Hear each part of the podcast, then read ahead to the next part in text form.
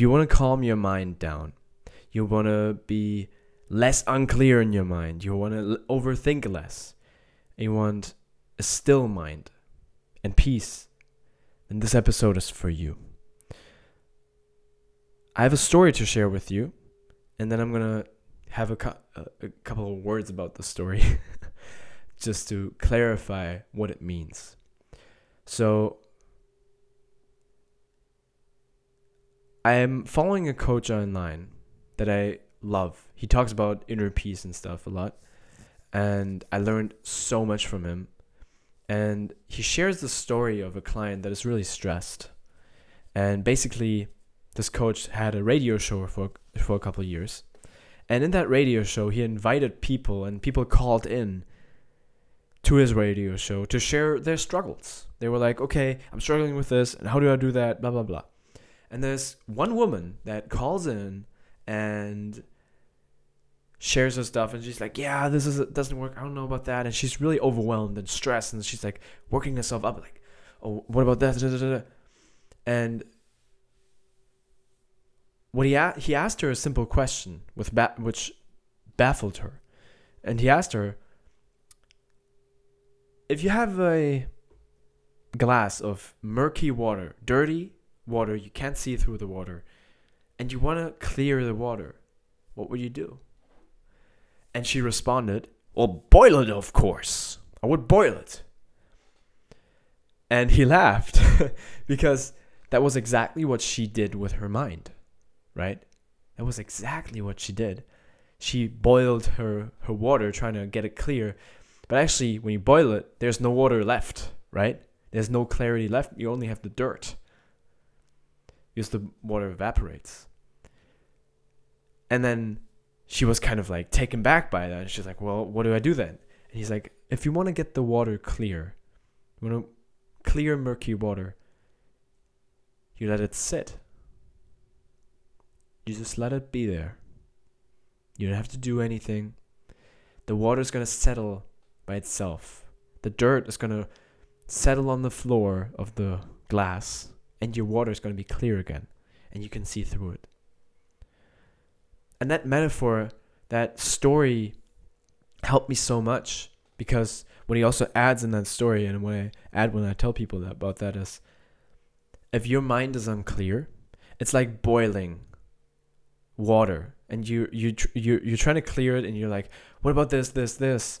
We think and think and think about our stuff and that just boils the water more another example of that would be you're using a spoon to like try to fish for the the dirt in the water, which is really hard.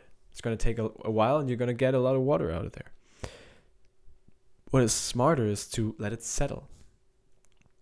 Because the nature of water is much like the nature of your mind. The nature of your mind is clear. The nature of water is clear if you let it settle.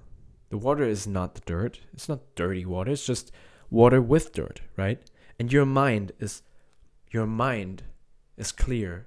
Your mind is full with thoughts.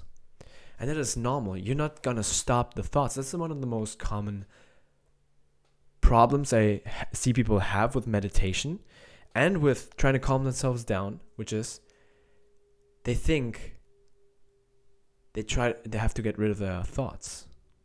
But the truth is, you don't have to get rid of your thoughts and it's literally impossible. Like if you die, then you don't have thoughts.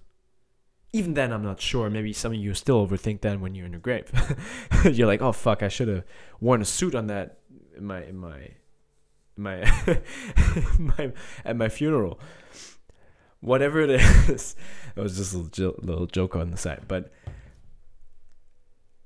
it's impossible to stop your thoughts. So, what I want to tell you about today is when you let the water s- settle and how to let the water settle, which is you let it settle by literally watching your thoughts. And I want to teach you three distinctions here that are really important. They're really important to understand for you to have inner peace. There are three principles of your mind, and this is going to help you understand your mind. The first is consciousness. The second is mind, the mind itself, and then thought. So you have consciousness, mind, and thought. Most of us got these things conflated. That means we mix them up. We think our thinking is us. We think we are our thinking. There's even a quote in psychology that you get shared in when you study psychology. It's called As I think, so I am. Something like that. So because you think, you are. But that's not true. You are even if you don't think. Because you're not the thoughts. So we have three elements your consciousness, your mind, and your thoughts. Your consciousness is what you observe with. You look at, you're listening to the sound of my voice right now. You're not listening to words, let's say, but in pure consciousness terms, you're observing the world, you're seeing stuff, feeling stuff, and you're hearing my voice right now, for example. You're noticing your thoughts, and that's consciousness. You're just noticing it. Then, what comes into the equation is the mind. The mind is like the projector screen in a movie theater. The projector brings the picture onto the consciousness, which is the screen, right? So the projector is the mind. It brings the consciousness uh, to life, so to speak, and it brings content by the third piece with piece with it, which is thought. Imagine thought like this Play-Doh that you make your reality out of, and to let it sound le- less complex. Imagine thought as the pictures on a movie screen. The projector has the movie in it, and then the light coming from the projector is thought. And the thing is with thought, it continually changes. Thought changes. It doesn't stop. There's always thoughts going to come, just like a street, a highway with full of cars you wouldn't jump in front of the car to stop the car, right? You would just let them go by. You don't need to engage with them. You just let them be. And that's what you got to do when you're overthinking, stressing, and all that stuff. You got to realize that your nature is clarity. Your nature is actually well being. The problem is, we start thinking, well, I'm not good enough at this, or I'm just an overthinker, or um, I'm not good enough. And then we get conflict and get mixed up in our thoughts and we stress ourselves because if I can't get this done, I'm not going to be okay. We try to change the world around us to be okay, but you got to realize you're to be okay when you don't believe every thought you have. When you try when you start gaining the skill of observing your thoughts and living in your consciousness instead of all your thinking. Because that's going to stress you a lot. You're going to worry, you're going to be stressed, you're going to overthink a lot. Just because you're believing your thoughts. But when you let them settle, it's much easier to deal with all the stuff in your life. And you're going to see actually that all the stuff you think is stuff is actually just thoughts. And I could make this into a whole seminar, but what I want to leave you with today is start observing your thoughts. If especially if you're stressed, just let them be there. Learn to let them be there. It is absolutely possible. I know maybe it's maybe hard for you, but it is absolutely possible. You literally, literally don't have to do anything. You just let the thoughts be, and you observe what is going on in your mind.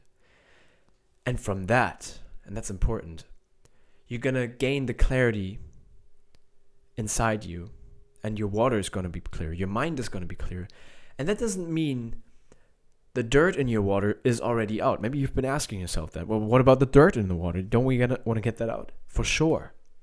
But you're going to get that out way more easily if you separate the dirt from the water. Because otherwise, you're going to lose all the clarity. You're going to lose all the water, right? Let that settle. you're going to lose all the water when you just tr- try to mix it up and get it out. When you let it settle, you can actually go with a spoon or something. You can just whip it out, or you can do whatever. But the the point is, when you're clear, you're in a better space, in a better place. You're more well, and when you've gained distance from these thoughts, from that better place, you're gonna get way better answers to your situation. So that is what I want to share with you today, and I hope this helps.